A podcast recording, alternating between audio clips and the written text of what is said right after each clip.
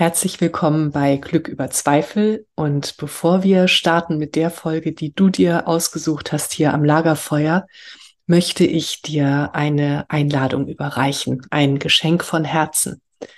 Es geht um deinen inneren Frieden. Wenn das jetzt gerade ein Thema auch für dich ist, das bewegt gerade so viele von uns. Und wenn du dich fragst, wie kann ich inneren Frieden finden, unabhängig von dem, was im Außen geschieht?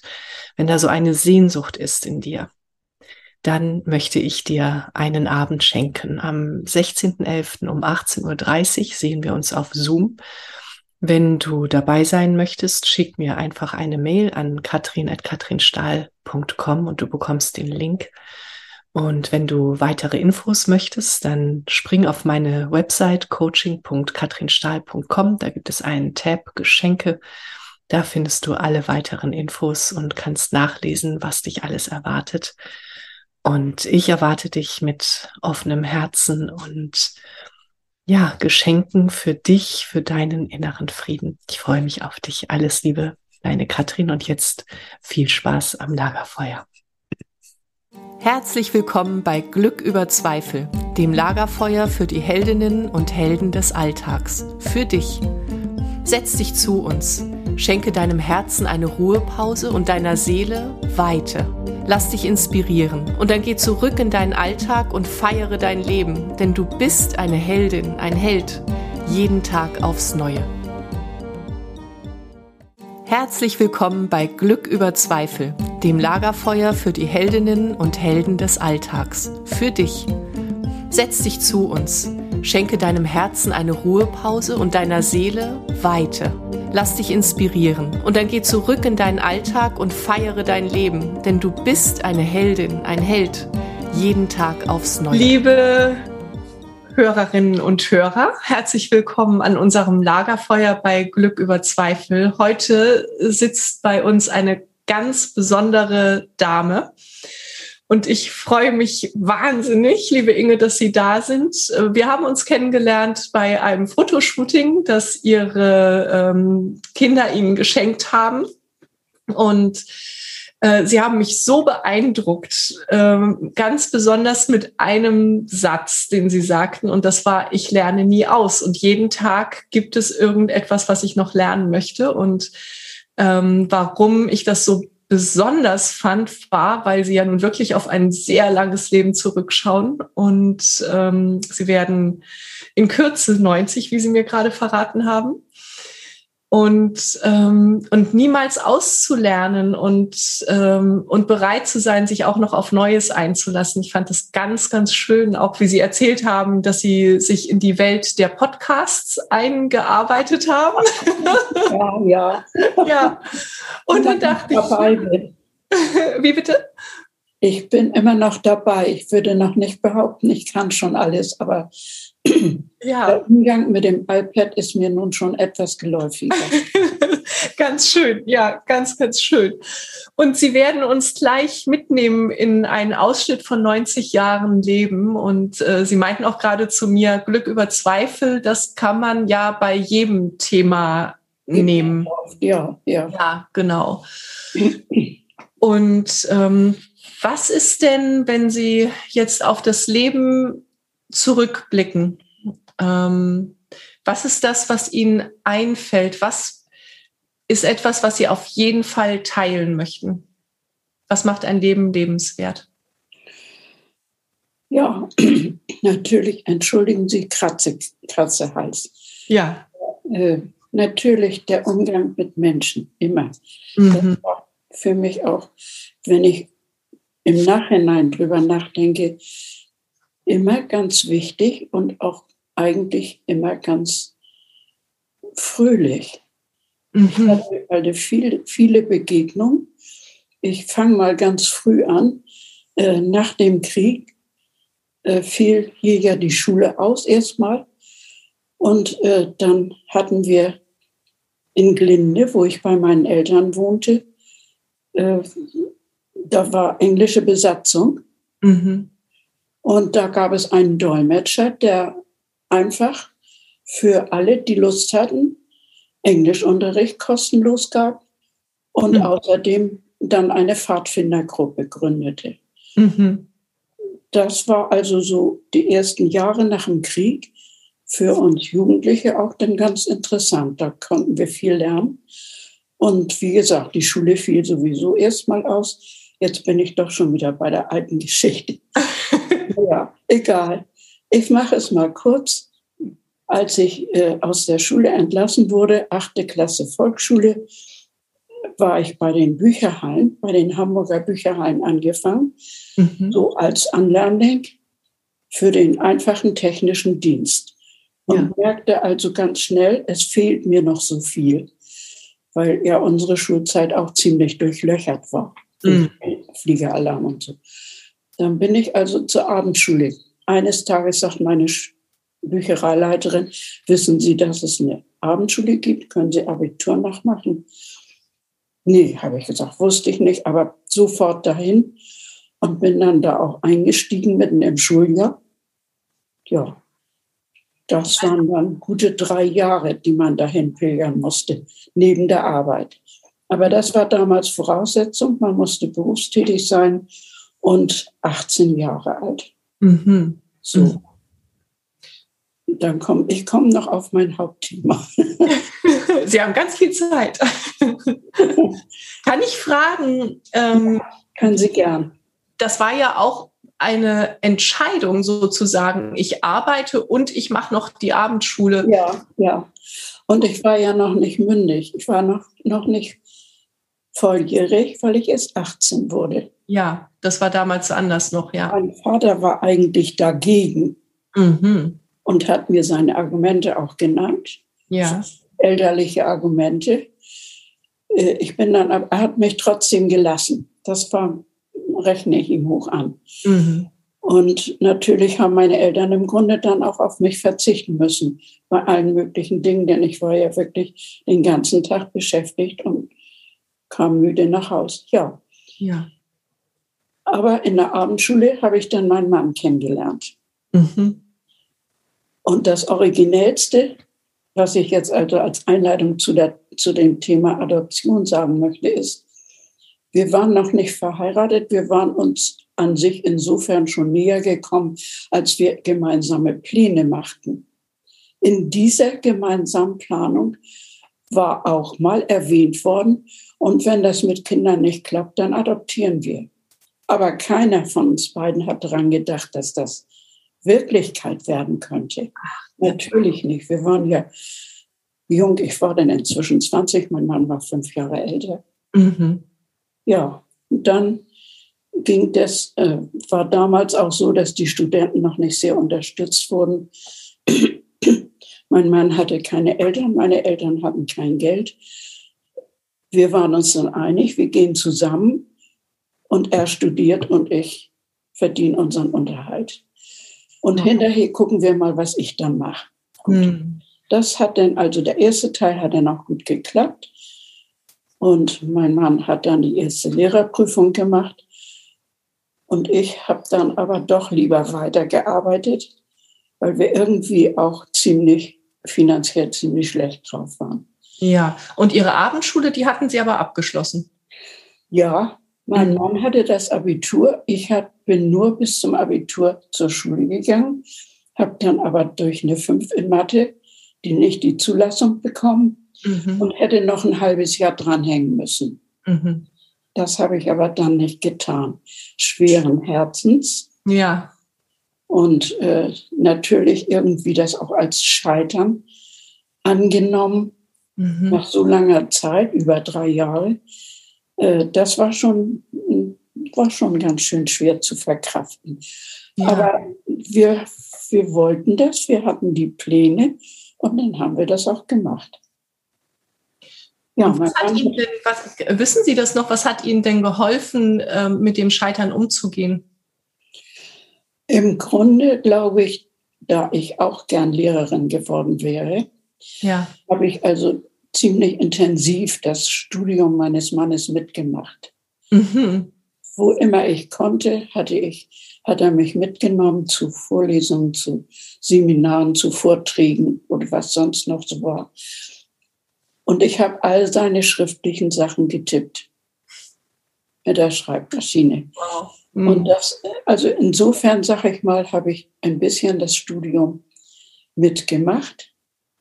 Und ich denke, das war dann auch die Hilfe dafür, dass ich damit fertig wurde. Denn nachher auch, als er dann gleich Lehrer war, wurde, das war damals in den 50er Jahren kein Problem. Ja. Stellen gab es genug, Lehrer fehlten. Und er hatte dann auch sofort eine Anstellung. Ja, da habe ich dann aber auch seine, seine schulischen Arbeiten immer noch mit begleitet, eigentlich. Habe Klassenreisen mitgemacht und so weiter. Also sagen wir mal so, ich habe so ein bisschen überall dran genippt. aber ohne, ohne ganz große Verantwortung natürlich. Mhm. Insofern aber natürlich auch ohne Verdienst. Ja, ja. Und in den Bücherhallen haben Sie weitergearbeitet? Da habe ich weitergearbeitet. Ja. Und habe auch durchaus noch eine, sagen wir mal, Mini-Karriere gemacht. Das war nicht viel, aber das, das war doch irgendwie ein Weiterkommen, weil die Chefs mich dann äh, irgendwie einsetzen konnten noch für mhm. mehr als nur den technischen Büchereiablauf. Mhm. Was haben Sie denn da gemacht? Da, da hatte ich einen tollen Titel, äh, Sachbearbeiterin für Personal- und Organisationsangelegenheiten. Mhm. Das klingt bombastisch, aber das hieß einfach äh, viel Verwaltung, ganz alles Verwaltung, aber eben immer im Zusammenhang mit Menschen. Ja. Personal. Mhm. Und das war mir auch wichtig, denn erst hatte ich ja immerhin den Kontakt zu den Lesern, solange ich in der Bücherei direkt arbeitete. Und das wollte ich auch gern behalten. Und als ich das als, als Ablehnungsgrund meinem Personalchef sagte, als der mich gefragt hatte, äh, ob ich diese andere Stelle nehmen wollte, hatte ich gesagt, nee, ich möchte weiter mit Menschen zu tun haben. Und hat er gesagt, haben Sie doch. Sie sind dann für das ganze Personal zuständig mit. Und, und das hat mich dann bewogen, das zu machen. Und es war auch wirklich sehr interessant. Mhm. Die Bücherhallen hatten damals noch 50 Einzelfilialen. Und unser Personalbestand war so annähernd 500. Mhm. Da hatten Sie ordentlich zu tun. Also war richtig interessant und eben immer, wirklich immer mit Menschen. Hat ja. mir auch Spaß gemacht. Ja, ja. Und ich denke, da, hat, da habe ich dann auch vergessen, dass ich eigentlich das Abitur machen wollte. ja, und im Nachhinein brauchten Sie es ja dann wohl auch nicht, oder? Nein, nein. Mhm. Ist das nicht immer spannend, so mit, äh, mit dem, was wir als Scheitern bezeichnen, dass es häufig im Nachhinein doch auch ja. einen Sinn ergibt, dass es nicht geklappt Wirklich. hat? Das ist auch so gewesen. Ja. Dann war es also, war erledigt, ja. Ja, ja. Mhm. Ja. Und Ihr Mann arbeitete also als Lehrer. Und ja, ja. wie ging es denn dann weiter? Ja, dann, ging, dann haben wir erstmal uns gefreut, dass wir gemeinsam Geld verdienten. Mhm. Und äh, so versucht, Pläne zu machen. Nee, Pläne hatten wir eigentlich immer ziemlich schnell. Wir wollten auch gern unser ein kleines Haus mit Garten und Kinder. Und wenn Kinder, dann wollte ich aufhören zu arbeiten. Das war eigentlich bei uns geplant passt ja auch noch zu unserer Generation. Äh, dann, ja, dann hat es aber eben mit den Kindern nicht geklappt. Ja. Das hat eine Phase bei mir, die also ziemlich depressiv war. Mhm. Wie alt waren Sie denn da? 35. Mhm. Auf 33 bis 35 so. Ja. Eine Fehlgeburt und dann null. Mhm. Und Ärzte haben nie gesagt, sie können keine Kinder kriegen. Äh, der Frauenarzt selbst hat dann mal zu mir gesagt, stellen Sie doch einen Adoptionsantrag. Mhm. Und dem konnte ich allerdings dann sagen, ja, das haben wir schon. Naja, denn der Antrag lief dann knappes Jahr, wie bei einer Schwangerschaft. Da hatte man dann so einiges bei der Behörde natürlich abzuliefern. Äh, die wollten naja, die wollten dann auch sicher sein, dass das Kind in vernünftige Hände kommt.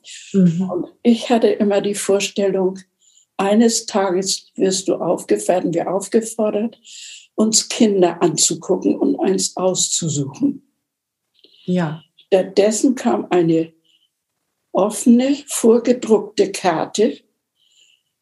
Gucken Sie sich bitte das und das Kind da und da an. Also, da war, da waren wir aufgefordert im Säuglingsheim, hm. uns die Barbara anzugucken. Ja. Wie ging es Ihnen denn in dem Moment, als die Karte kam? Da haben wir uns gefreut. Mhm. Eigentlich haben wir uns gefreut. Im Grunde hatten wir uns ja auch nun schon darauf eingestellt, dass uns irgendwann dieses Angebot gemacht wird. Ja. Ja, dann haben wir, haben wir sie angeguckt. dann mhm. haben wir, äh, ich musste dann meinen mein Arbeitsablauf noch abwickeln, meine Berufstätigkeit. Dafür brauchte ich leider dann noch zwei Monate. Mhm. Aber wir sind dann immer schon zu Barbara gefahren. Wie alt war Barbara denn da? Fünf Monate. Mhm. Zuerst, als wir sie zuerst sahen, sahen dreieinhalb, dann fünf. Fünf Monate, als wir sie dann holten. Mhm. Und dann war also die große Aufregung, als wir das dritte Mal bei ihr waren. Sie war in so einem Zimmer, wo vier kleine Kinderbetten standen mit, mit Säuglingen. Äh, das dritte Mal, als wir da waren, lächelt sie. Ich war so aufgeregt, oh. habe hab die Kinderschwester gefragt und gesagt, die kann uns doch noch nicht erkennen. In dem Alter sind Kinder ja noch nicht so, so weit entwickelt, dass sie erkennen können. Nee, sagt sie, das kann sie nicht. Aber ihre Stimme erkennt sie wieder. Schön. Und es hat sich noch nie jemand so lange mit ihr unterhalten wie oh. sie. Ja. Oh, oh. Können Sie sich das vorstellen? Ja. Ja, und ich sehe ihr Glück jetzt noch. Also sie, das ist so schön. Ich kann das richtig. Ja, das war so herrlich. Ja, dann haben wir sie geholt. Schön. Am 15. Februar. Ja. Und das ist seitdem unser Ankunftstag. Mhm. Sozusagen ein zweiter Geburtstag für Barbara. Den hatten wir nun gerade vorige Woche. Oder vorletzte Woche. Ja. Ja, dann war sie hier. Und als wir sie holten, da hat es am nächsten Tag so geschneit, dass unser, unsere Haustür halb zugeschneit war. Und mein Mann kriegte eine Woche schulfrei. Wie weil wegen Schnee gar keine Verkehrsmöglichkeiten auch für die Kinder waren. Wie finden Sie das? ja, das, ich sage ja immer, es gibt keine Zufälle. Das ist ja wunderschön. Ja, ja das war so schön. Naja, und dann musste ich allerdings, also wir haben sie am 15. Februar geholt und bis zum 1. April musste ich noch immer in die Bücherhalle, also in die Verwaltung da. Und da haben wir es dann so gemacht, dass morgens war ich zu Hause, mein Mann in der Schule, nachmittags war er hier und ich bei der Bücherhalle. Die anderthalb Monate. Das war ganz schön, das ging ganz gut. Ja, und dann war ich ganz hier. Und ich muss sagen, ich habe wirklich auch herzlich gern und intensiv bei den Bücherhallen gearbeitet. Das hat mir viel Freude gemacht und ich hätte es auch bis ans Rentenalter machen können. Ja. Kinder waren uns wichtig. Mm. Naja, nun, ja. nun war ich dann hier, aber ich war ja auch voll ausgefüllt mm. mit Kleinkind. Schön. In welchem Jahr war das, damit wir jetzt nicht rechnen müssen? 69, 1969. Mhm. Barbara ist 68 geboren, 69. Im Februar haben wir sie geholt. Und ja, dann haben wir richtig in Familie gemacht. Ja. Jeder hat mitgeholfen. Und während ich dann nachmittags bei der Bücherhalle noch war, die ersten Wochen, hat mein Mann sie dann ja versorgt, gefüttert, ist auch, wenn sie Fieber hatte, mit ihr zum Kinderarzt gefahren. Also hat er richtig schon mitgemacht. Ja, ich denke gerade ganz schön modern, oder? Eigentlich ja. Ja. Also das haben wir nicht als besonders modern angesehen, das hatten wir ja so geplant. Mhm.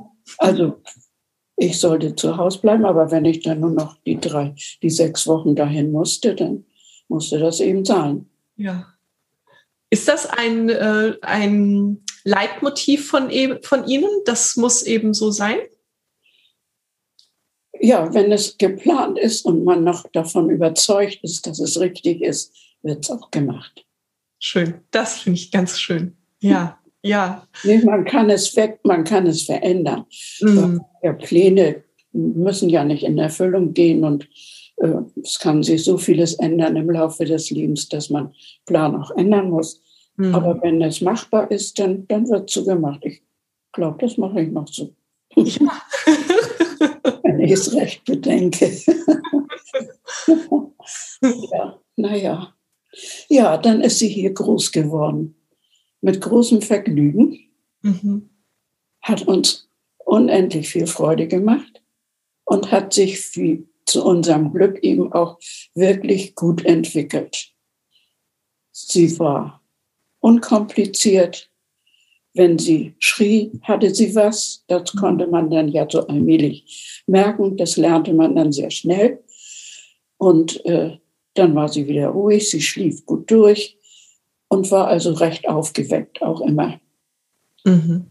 So mit einem Jahr machte sie auf ihre ersten Schritte und das Babbeln fing natürlich schon ein bisschen früher an, aber dann hat sie auch sehr schnell gut gesprochen. Wir haben auch mit ihr normal gesprochen, nicht Kindersprache. Mhm. Kamen also originelle Wörter bei ihr raus. Aber das ist ja auch ganz normal. Ja, dann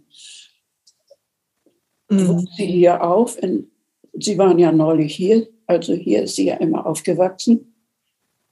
Und die Nachbarkinder und die Nachbarn wussten nun natürlich alle, dass sie eigentlich, wieso, woher kommt sie? Ein kleiner Junge hat mich mal gefragt, äh, was ist da in deinem Kinderwagen? Ein Baby. Wem gehört das? Mir. Dann guckte er. Das konnte er nun nicht so ganz verstehen. Ja, sage ich, das ist unser Baby. Mhm. Dann wieder nach Hause. Dann kam ihre Freundin, etwas älter als sie, und dann kamen die beiden an die Tür und sagten, und sie fragt, Mama, bin ich in deinem Bauch gewachsen? Bin ich auch in deinem Bauch gewachsen? Nein, habe ich gesagt. Aber ich habe dir das doch schon erzählt. Ich hatte ihr irgendwann ist wie eine Geschichte erzählt, als sie so um die, um die zwei Jahre alt war. Mhm.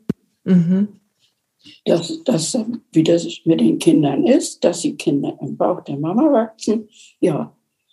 Und sie und mein Mann und ich, wir hatten uns auch ausgemacht, es wird nicht gelogen, es wird alles so erklärt, wie sie es verstehen kann. Ja, das ist so wichtig, oder? Ja, mhm. also ich bin nach wie vor davon überzeugt, dass das richtig war. Mhm. Glaubt Barbara auch. Mhm. Was also nicht verhindert hat, dass Barbara natürlich äh, gewisse Zweifel gerade dann auch in der Pubertätszeit hatte. Äh, diese Ungewissheit, woher komme ich denn nun eigentlich wirklich? Mhm. Das ist ganz logisch. Damit hat sie sich dann teilweise auch allein auseinandergesetzt hat entsprechende Bücher gelesen. Ja, und so ging eigentlich dann unser Leben weiter. Aber ich kann nur sagen, also in dem Moment, als wir sie hier hatten, war das also für mich vollkommen. Hm. Ich hatte dann auch den ganzen Kummer, um keine Kinder zu kriegen, überwunden. Ja, war da war ja beschäftigt. Ja, ja. Hm, schön. Und wie, wenn jetzt jemand äh, zuhören würde, der auch ein Kind adoptiert hat, was wäre so für Sie das Wichtigste, was man wissen muss? Oder was hat Ihnen geholfen? Was hat Barbara besonders gut geholfen? Ja, das müsste sie eigentlich selber beantworten. Ja. also ich, ich würde äh, sagen, das, was mein Mann und ich vorher besprochen haben. Wie wir uns verhalten wollen, wie wir mit ihr sprechen wollen. Mhm. Auch zum Beispiel, was wir nicht wussten, war, welche Veranlagungen hat sie, was würde ihr Spaß machen.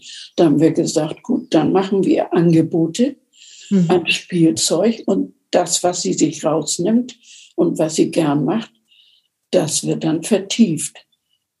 Und das hat ja dann auch, also, und ich habe mit ihr gesungen und vorgelesen und alles Mögliche gemacht. Und dann bin ich mit ihr, als sie vier war, in die musikalische Früherziehung gegangen. Bei uns hat es den großen Erfolg gehabt, dass Barbara äh, so nach anderthalb Jahren dieser Jugendmusikschule kam und sagte, jetzt weiß ich, was ich mir zu Weihnachten wünsche. Das wollt ihr ja immer wissen. Ein Klavier. Und dann haben wir gesagt, das ist ja wunderbar, mhm. aber dafür müssen wir erst sparen. So viel Geld haben wir jetzt nicht auf einmal. Und sie musste dann noch, das war ihr aber recht. Also sie hatte die Zusage, sie ging an jedes Klavier, das sie sah und klimperte drauf herum. Mhm. Und dann mhm. nach, ein, nach längerer Zeit, zehn Monaten, da hatten wir das dann zusammen. Und dann haben wir ein Klavier ausgesucht, ein gebrauchtes. Mhm. Und naja, ach, war sie glücklich, als das geliefert wurde. Hüpfte sie herum und schrie, mein Klavier, mein Klavier. Ja, was ich höre, also ich, ich beschäftige mich gerade viel mit ähm, Erziehung und wie können wir unsere Kinder äh, gut fördern, ohne ihnen das aufzuzwängen, was wir ja. für richtig halten. Und das höre ich gerade bei Ihnen so sehr raus, eben zu gucken, ähm, wo sind denn die Neigungen meines Kindes? Und ich habe kein festes Bild davon, was die Neigung sein soll, sondern ich lasse das Kind ja. sich entwickeln. Das fand ich sehr schön. Konnten ja nun nicht mal auf irgendwelche Anlagen aus der Familie zurückgreifen, ja. manches erklärt werden könnte. Mhm. Nein, wir mussten wirklich mit Null anfangen. Mhm. Und das Und, hat mhm. gut geklappt. Sie hat also äh, gebaut Erst mit Lego, dann mit Fischertechnik. Mhm. Ich habe weniger mit Puppen gespielt. Ja. Mein Vater, mein Vater hatte ihr zu Weihnachten so eine ganz einfache Puppe in einer Schachtel geschenkt. Sie spielte mit der Schachtel. Er hat gesagt, nächstes Jahr kriegt sie gleich nur noch eine Schachtel. Die Puppe wurde gar nicht weiter, benutzt. Sehr schön, ja, ja. Und wie das so ist, so ein Mädchen kriegt also von Verwandten immer wieder Puppen. Mhm. Die haben wir dann immer nur hübsch hingesetzt und später sind sie dann verschenkt worden. ernsthaft mit Puppen hat Barbara nicht gespielt. Mhm. Sie haben ja jetzt äh, Barbara ähm, begleitet, so viele Jahre. Und was würden Sie sagen, ähm, die wichtigste, Ihre wichtigste Eigenschaft als Mutter? Oder eine der wichtigsten, welche wäre das? Das, das kann ich, das weiß ich gar nicht. Hm. Also ich würde einfach nur sagen, man muss das Kind lieben. Ja. Dann, dann passiert auch schon, dass man, man rastet ja auch mal aus. Ich habe sie auch mal angeschrien hm. und hat mich, mir das so leid getan, sie mich hinterher entschuldigt hat. Also irgendwie ganz ehrlich und geradeaus mit dem Kind umgehen. Hm. Wenn das Kind das Gefühl hat, äh, darauf kannst du dich verlassen, was die dir erzählen, dann ist schon viel gewonnen. Und ich denke, Barbara hat, hat das wohl doch so empfunden. Mhm. Denn äh, da muss ich noch eine kleine Geschichte erzählen, die kriegten dann ja in der dritten Klasse Sexualkundeunterricht, die Kinder, nicht? Mhm. Und dann kam Barbara nach Hause, sagt sie, Mama, Frau Schröder, das war ihre Klassenlehrerin, hat uns erzählt, Kinder kriegen tut weh. Wir Mädchen adoptieren alle. Haben die Mädchen unter sich beschlossen? Nachdem dann Barbara erzählt hat, dass sie also ja äh, adoptiert worden ist. Und dann hat sie wohl von, von uns erzählt und wie das hier so ist. Wir Mädchen adoptieren alle traf ich dann mal eine Mutter von der Mitschülerin, die sagt, ihre Tochter habe ihr das erzählt, was Barbara da in der Klasse berichtet hat. Und dann hätten Mutter und Tochter zu Hause gesessen und geheult. also unsere Tochter muss so erzählt haben, dass sie das wohl überzeugend und nicht so ganz schlimm über uns mhm. berichtet hat, nehme ich mal an. Ja, ja, ja. ach schön. Ja. Wie kann man Kinder zur Selbstständigkeit ähm, erziehen oder wie kann man sie dabei unterstützen? Also, wenn sie selber rege sind und den Wunsch äußern, Dinge zu tun, die man ihnen eigentlich noch nicht zumuten würde. Mhm. Und man lässt sie dann aber. Mhm. Dann, dann geht das ganz gut, glaube ich. Also man muss sie lassen. Mhm. Man muss sie wirklich lassen und dann vielleicht äh, leichte Führung geben. Ja. Denke ich schon. Einfach erklären. Aber was sie tun, was getan werden muss, was, was man selber auch tut, können mhm. ja abgucken. Die Kinder mhm. gucken ja sowieso bei den Erwachsenen unheimlich viel ab. Ja. Leider eben dann auch die, die miesen Dinge, nicht? Das ist ein gutes Stichwort. Ich ähm, finde es so wichtig, dass wir uns immer wieder bewusst machen, dass wir auch Vorbilder sind. Also nicht nur unseren Kindern, sondern eben auch den Menschen um uns. Ja, ja, ja ganz sicher. Ja, ja.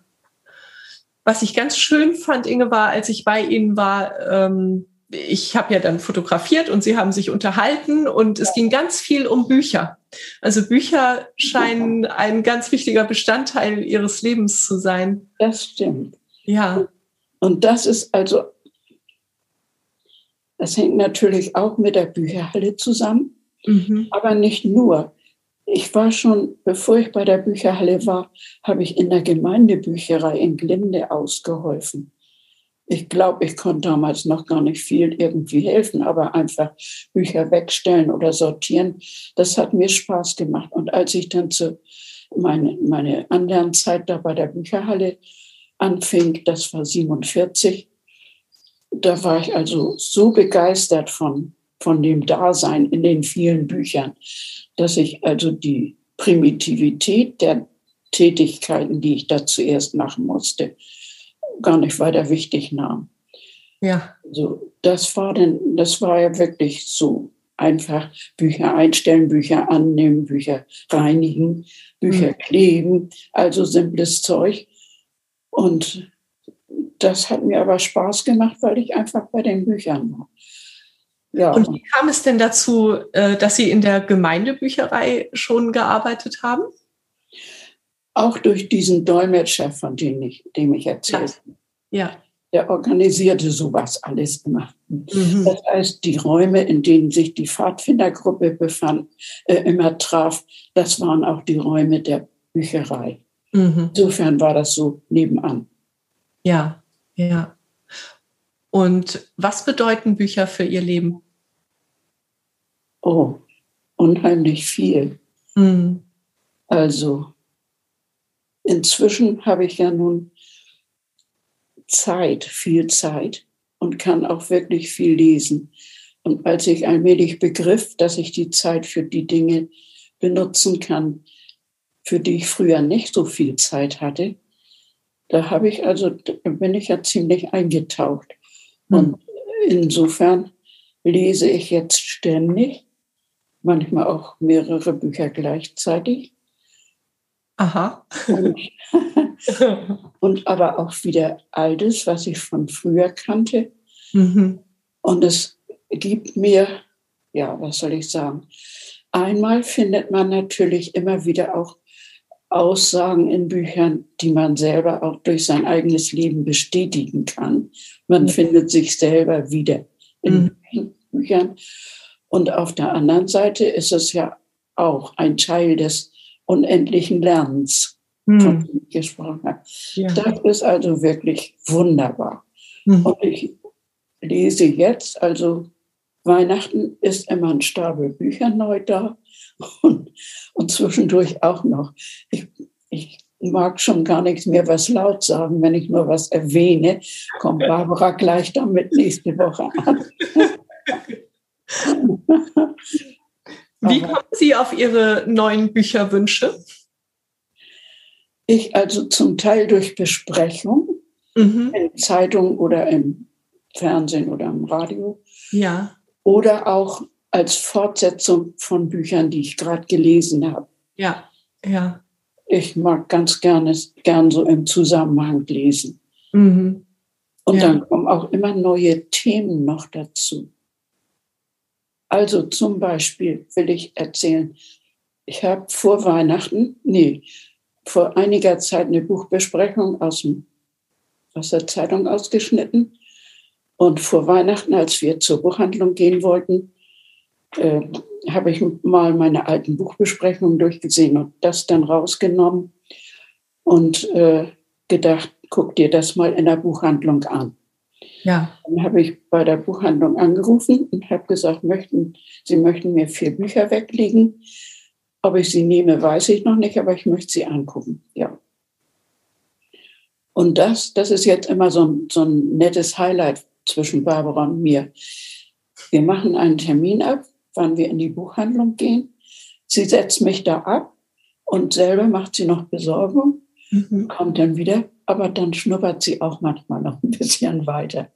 Jedenfalls, ich kann die Zeit nutzen, um einmal die bestellten Bücher anzugucken oder auch um noch Neues zu finden. Da habe ich jetzt also ein Buch gelesen. Das war eine Woche vor Weihnachten. Da habe ich ein Buch gelesen, ne, erstmal angeguckt, gekauft und aber auch noch gelesen und dann verschenkt zu Weihnachten. Äh, das hat der jetzige Hamburger Kultursenator geschrieben, mhm. der Broster. Ich weiß nicht, ob Sie den Namen ja. gehört haben. Ja. Das Buch heißt Kunst und Demokratie. Mhm. Das ist doch eine Verbindung, die man nicht auf Anhieb selber auch denkt. Ne? Ja. Ja. Und dann habe ich da reingeguckt und dann habe ich das bis Weihnachten noch gelesen. Ein so kluges Buch in so toller Sprache. Manchmal musste ich Abschnitte zweimal lesen, um sie besser zu verstehen. Und kurz gesagt, er beschreibt, was die Freiheit, das freie Denken in der Demokratie für die Kunst bedeutet, mhm. dass sie frei sich entwickeln kann und was die freie Kunst auch dann für die Demokratie bedeutet. Ein ganz tolles Buch. Ich war begeistert und das war neu. Also mhm. die Begeisterung war neu von dem Buch. Ja. Mhm. So sowas passiert mir also hin und wieder. Und ja. So ein ganz neues Thema und dann da einzutauchen. Ja, ja. Ja. Diese ja. Kombination Kunst mhm. und Demokratie. Mhm. Also, das ist zumindest ein weites Gebiet, wo ich nun unentwegt noch was Neues lese und lerne. Großartig. Aber im Mitmenschlichen kann einem das ja auch passieren. Nicht? Also im, im mitmenschlichen Zusammensein lernt man auch noch dazu. Jedenfalls finde ich das wie, genau, genau. Ich glaube, ich glaube, das, das trifft nicht auf jeden Menschen zu, dass er im mitmenschlichen Zusammensein Neues lernt. Ich glaube, viele gehen in Gespräche auch rein und wissen selber eben schon, was sie zu erzählen haben und sind dann gar nicht so neugierig auf das, was andere Menschen erzählen. Und, ja. ähm, und das ist so eine große Fähigkeit, das zu können, sich auf andere einzulassen. Also dabei denke ich im Moment an Ihren Begriff Zweifel und Glück. Mhm.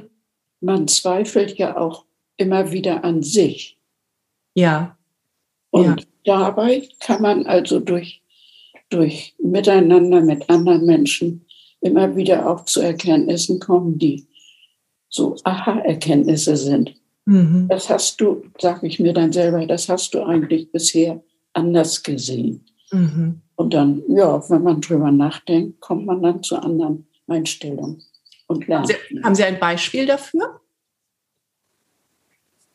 Nee, im Moment gerade nicht. Ja. Ja, ist ja meistens so, wenn man dann konkret gefragt wird, dann fehlt es in dem Moment. Ja, ja. mhm. ja. Und so schön, dass Sie das so sagen. Ja. Ja. Ja, ich finde, also wenn man das dann noch auch noch verarbeiten kann. ein ganz simples Beispiel habe ich. Äh, es gab ja jetzt diese Corona-Impfung. Mhm. Und natürlich bin ich in dem Alter, wo ich zu den Leuten gehöre, die die, die brauchen. Mhm. Und habe das auch ohne weiteres anerkannt und gemacht. Und dann auch eine zweite und inzwischen auch eine dritte Impfung.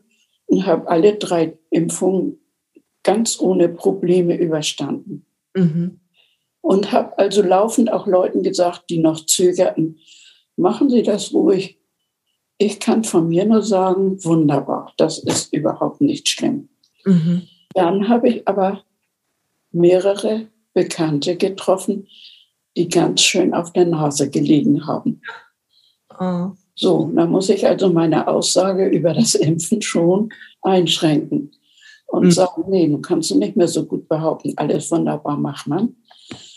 Äh, das ist individuell dann doch verschieden, nicht? Ja. Und also das ist ein kleines Beispiel, aber mhm. sowas muss man dann auch registrieren und auch weiter verbreiten. Nicht mehr so einseitig sein. Schwer manchmal, aber. Schwer. Und mm, ja, was mir jetzt ähm, kam in dem Moment, als Sie das erzählten, war, dafür braucht es ja wirklich auch Offenheit und so die, die Bereitschaft, seine eigene Welt oder seine eigene Sichtweise in Frage zu stellen. Ja.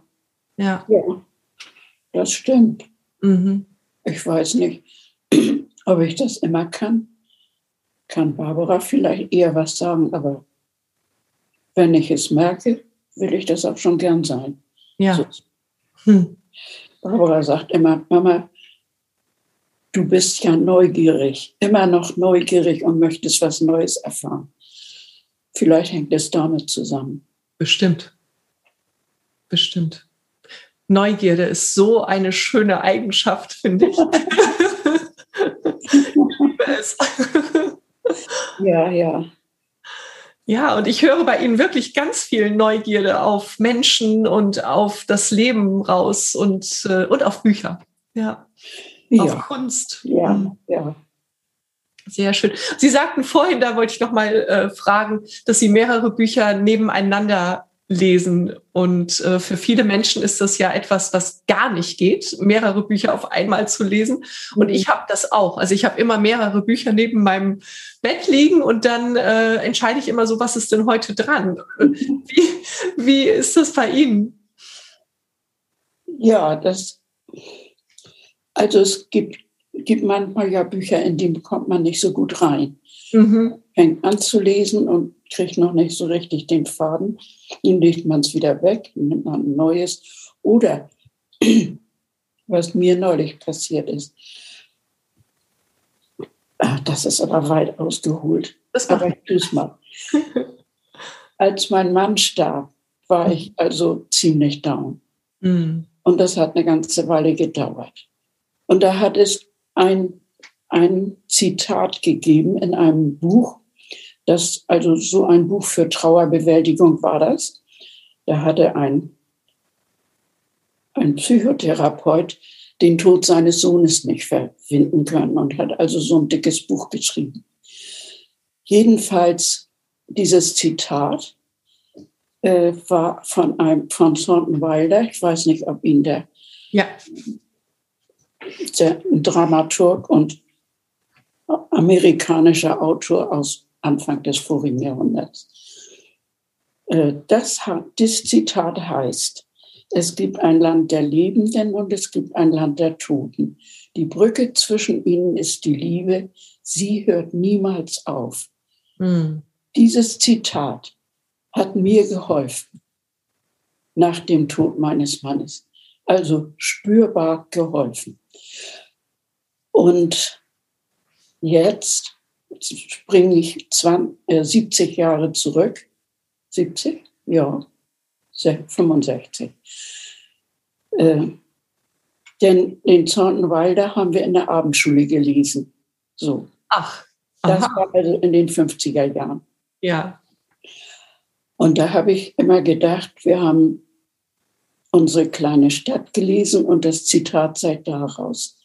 Aber das Zitat ist einem anderen Buch von Sonnenweiler, nämlich äh, Die Brücke von St. Louis Rey. Mhm. Und das, das hatte ich also einmal falsch im Kopf. Ich dachte eben, das war unsere kleine Stadt und habe auch immer erzählt, unsere kleine Stadt. Und dann sitzen die da gehen die Leute auf den Friedhof und die Toten, die da schon sind, die reden untereinander über die Lebenden, die sie da besuchen. Ich habe mir das immer bildlich so vorgestellt. Mhm. Aber das Zitat stammt nicht aus dem Buch. Und dann habe ich, also hat Barbara mir jetzt das, die Brücke von Symbolsrey besorgt. Hat sie mir jetzt äh, beschafft, weil ich das dann nur noch, noch mal lesen wollte. Und das habe ich dann nun dazwischen geschoben. Zwischen ja. ein anderes Buch zum Beispiel. Ah, das geht. Ja. So was passiert dann. ich nicht warten, bis ich das andere durchgelesen habe. Da musste ich nun erst mal da reinlesen. Und hm. fand das also, ja. Ach so, der Knüller war, habe ich das schon von meinem Taschenkalender erzählt? Nein.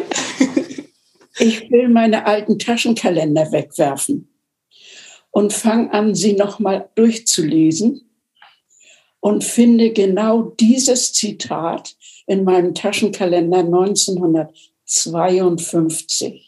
Nein. Und dann haben Sie es wiedergefunden im Zusammenhang mit der Trauerbewältigung. Ja, aber ich wusste nicht mehr, dass ich das damals schon aufgeschrieben habe. Ja. Ist das nicht verblüffend? Ja, wirklich. Das, da kann ich mich aufregen.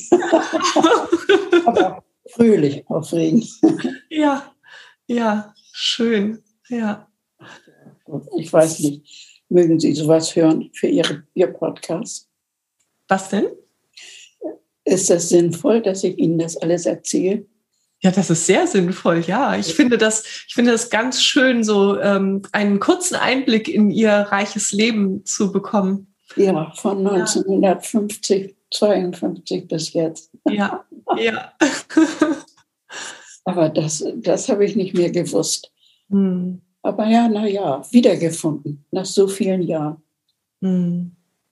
Und irgendwie denke ich auch, muss man ja doch in, in gewissen Denkformen sich treu geblieben sein oder sich weiterentwickelt haben, aber das andere nicht vergessen haben, irgendwie dass man das nun wieder so als wichtiges Zitat nimmt. Mhm. Nach so vielen Jahren und in solchem Zusammenhang.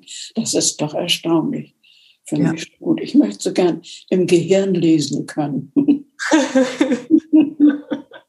Das wäre sehr spannend, ja.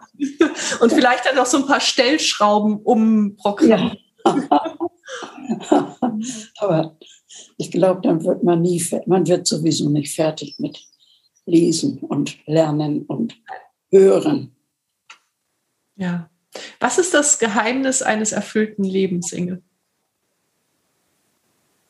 Ja, ich glaube, es, es ist wohl das, dass man auch mit, mit dem, was man erlebt, also sich arrangiert bei zum Beispiel all den Schwierigkeiten, die das Altwerden so mit sich bringt, Krankheiten und, und nicht mehr heilbare Dinge, mhm. äh, dass man das in einen Zusammenhang bringt, der, der einem logisch vorkommt und man sich sagt, ja gut, das kann ich ja nun einsehen. Also mhm. ich habe ja das Problem mit den, mit den Beinen. Ich weiß nicht, haben wir darüber schon gesprochen? Ja, ja. Und das ist ja etwas, als das als es anfing und als ich damit zum Arzt ging, dass der mir gleich sagte, dagegen wissen wir nichts. Mhm. Da können wir Ihnen nicht helfen. Und das wird auch sogar immer noch mehr, sage ich jetzt. Ja. Das verschlechtert sich auch noch. Und ich habe dann irgendwann gesagt, ja, da muss ich mich damit abfinden. Das kann ich nicht ändern. Also will ich deswegen ja nun nicht miesepetrig werden, Mhm. Obwohl das schon ganz schön mühsam ist manchmal.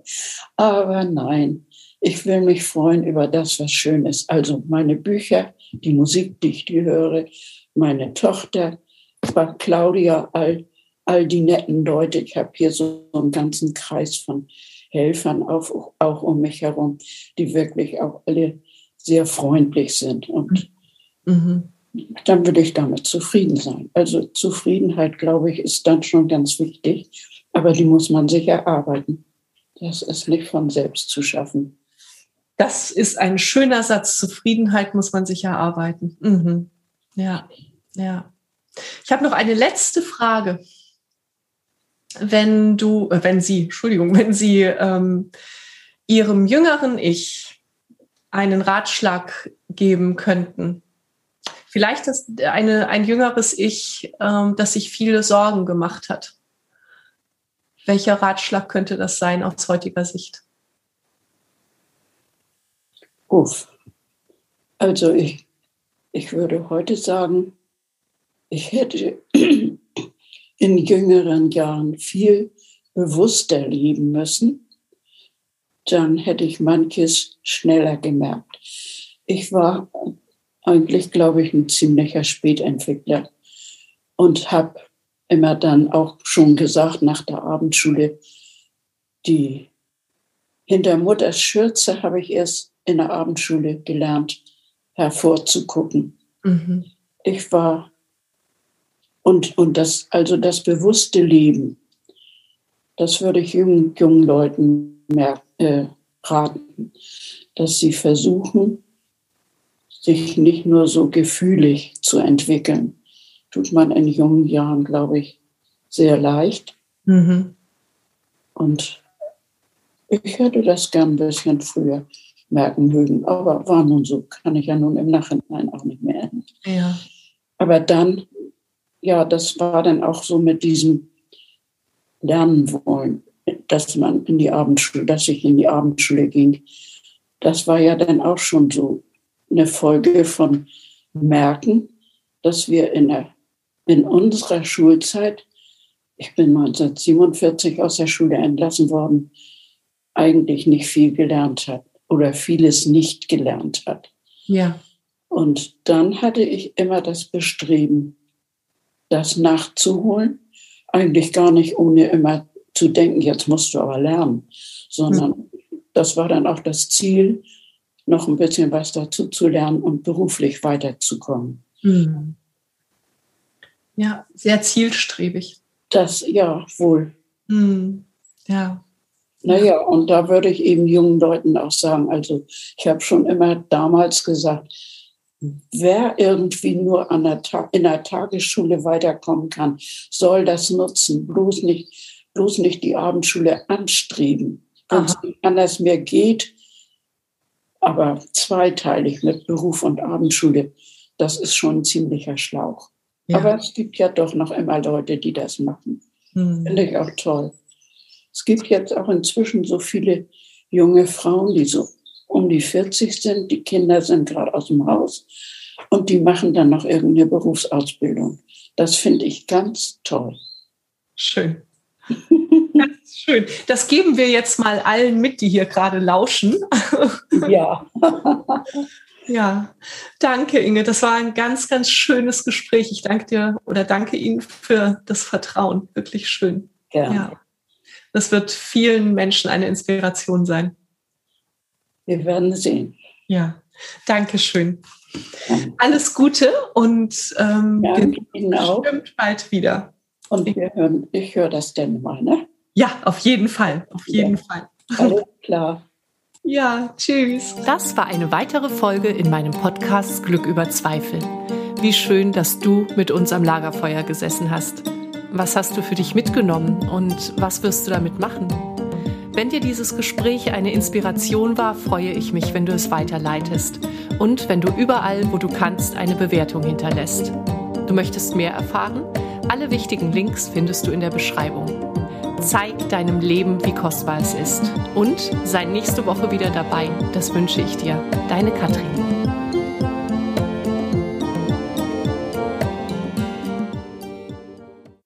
Das war eine weitere Folge in meinem Podcast Glück über Zweifel. Wie schön, dass du mit uns am Lagerfeuer gesessen hast. Was hast du für dich mitgenommen und was wirst du damit machen? Wenn dir dieses Gespräch eine Inspiration war, freue ich mich, wenn du es weiterleitest und wenn du überall, wo du kannst, eine Bewertung hinterlässt. Du möchtest mehr erfahren? Alle wichtigen Links findest du in der Beschreibung. Zeig deinem Leben, wie kostbar es ist. Und sei nächste Woche wieder dabei. Das wünsche ich dir. Deine Katrin.